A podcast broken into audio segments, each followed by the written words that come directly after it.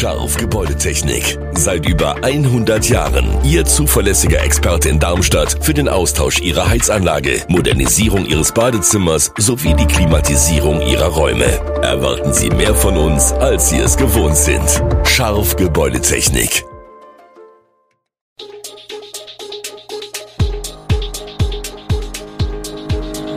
Gude, unser morgendliches News Update. Das Wichtigste aus Südhessen für Sie im Überblick. Guten Morgen aus Darmstadt an diesem 21. Dezember. Kommunalpolitiker fordern eine Verlängerung der S-Bahn-Linie 2 bis nach Darmstadt. Im Seniorhaus in Großbiberau gibt es einen Wasserschaden. Und Apotheker sprechen sich gegen Medikamentenflohmärkte aus. Das und mehr gibt es heute für Sie im Podcast. Kommunalpolitiker und Wirtschaft fordern die Verlängerung der S-Bahn-Linie 2 und zwar möglichst bis Darmstadt. In einem Positionspapier haben sich die Landkreise Darmstadt-Dieburg und Offenbach, die Industrie- und Handelskammern Darmstadt und Offenbach sowie Bürgermeister der Region für den Ausbau der Bahnverbindungen im Raum zwischen Darmstadt und Hanau ausgesprochen Kernelemente sind die Verlängerung der bislang in Dietzenbach endenden S-Bahn-Linie 2 sowie der Dreieichbahn, heute Regionalbahn 61, mit der Endstation Rödermark-Oberroden. Dabei ist die Idee der Verlängerung der S2 nicht neu. Bereits vor zwei Jahren haben der Rhein-Main-Verkehrsverbund und die Kreise Darmstadt-Dieburg und Offenbach eine Vorstudie erarbeitet, die eine Verlängerung der S2 empfiehlt Gutachter haben jedoch gewarnt, dass der nötige Neubauabschnitt zwischen Dietzenbach und Urberach sowohl ökologisch als auch bautechnisch sehr anspruchsvoll sei. Zum aktuellen Sachstand des Projekts im Dezember 2022 erklärt RMV-Sprecher Maximilian Mayer auf Anfrage, dass gegenwärtig an der Erstellung der Grundlagen für die Durchführung der Planung zur Verlängerung der S2 gearbeitet werde. Weiter geht's mit einem Thema aus Großbiberau, im dortigen Seniorhaus gibt es einen Wasserschaden. Wieder müssen Bewohner das Seniorenzentrum verlassen und woanders untergebracht werden. Vor fünf Jahren war in dem Haus ein Balkon heruntergebrochen, in der Folge sind Baumängel festgestellt worden. Die sechs damals bereits eingezogenen Bewohner haben ihre Räume nach nur wenigen Tagen wieder verlassen müssen. Sie sind damals auf Seniorkosten in Hotels oder anderen Einrichtungen des Verbands untergebracht worden. Aktuell sind es 24 Bewohner, die ausquartiert worden sind oder in den kommenden Tagen noch ausquartiert werden. Sie kommen in andere Seniorhäuser. Auch die Tagespflege musste vorübergehend umziehen, die neun Menschen werden nun in Rheinheim betreut. Mittlerweile hat die Trockenlegung des Mauerwerks bereits begonnen. Den Grund für den Wasserschaden will Landrat Klaus-Peter Schellhaas nicht nennen. Denn die Firmen, die beim Bau des Hauses mit den Gewerken beauftragt worden sind, sind noch nicht informiert.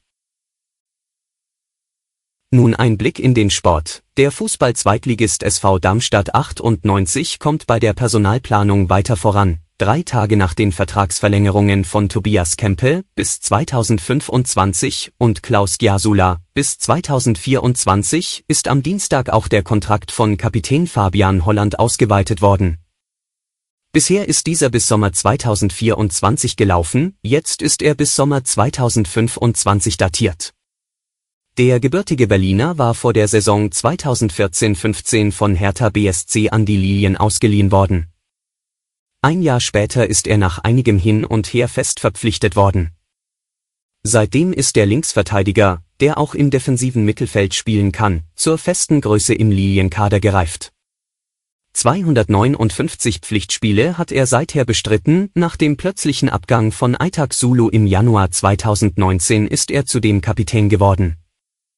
In der aktuellen Saison hat der 32-Jährige aufgrund einer Gelbsperre lediglich eine Partie verpasst und hat ansonsten in allen weiteren Pflichtspielen von Beginn an auf dem Feld gestanden Überregional macht die Medikamentenknappheit ganz Deutschland zu schaffen, mit dem Vorschlag, so etwas wie Flohmärkte für Medikamente in der Nachbarschaft einzurichten, hat Bundesärztepräsident Klaus Reinhardt Anfang der Woche für Aufregung gesorgt. Apotheker sprechen sich jedoch deutlich gegen diesen Vorschlag aus. Sie warnen vor dem Austausch von Medikamenten. Arzneimittel seien keine Bonbons. Sie haben erwünschte, aber manchmal auch unerwünschte Wirkungen, betont Ursula Funke, Präsidentin der Landesapothekerkammer Hessen. So könne beispielsweise ein Kodeinpräparat, das als Hustenblocker einem gesunden Erwachsenen hilft, bei älteren Menschen zu schwerwiegenden Nebenwirkungen führen, wie zum Beispiel zu Problemen mit der Atmung. Was aber tun gegen die Arzneimittelknappheit? Abhilfe könnte der Bund zum Beispiel schaffen, indem Arzneimittel aus dem Ausland importiert werden, schlägt Funke vor. Immer vorausgesetzt, es gibt dort genügend. Für Apotheken sei das ansonsten nur unter strengen Voraussetzungen als Einzelimport möglich. Wenn es Möglichkeiten gäbe, über den Großhandel zu importieren, könnte das hilfreich sein. Und zum Schluss, grüner Strom macht Pause. In den zurückliegenden Wochen ist die Stromproduktion in Deutschland so klimaschädlich wie lange nicht mehr gewesen. Es hat Tage gegeben, an denen bis zu 80 Prozent des Stroms aus Braunkohle, Steinkohle und Erdgas erzeugt worden sind. Das zeigen aktuelle Datenreihen der Denkfabrik Agora Energiewende in Berlin und die Energiecharts des Fraunhofer Instituts für Solare Energiesysteme in Freiburg.